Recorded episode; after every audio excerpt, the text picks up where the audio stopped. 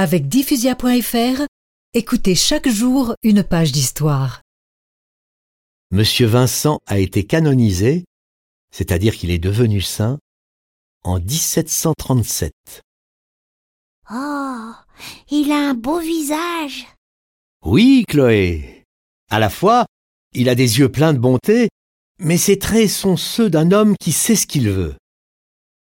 Et ce qui est certain, c'est que Monsieur Vincent n'était pas un gringalet. C'était un gaillard en pleine santé qui est mort à 79 ans. C'était vieux pour l'époque.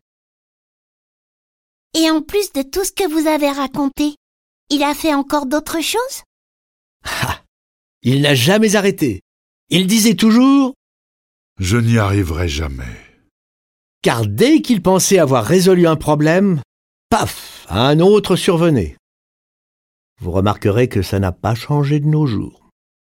Les drames se succèdent.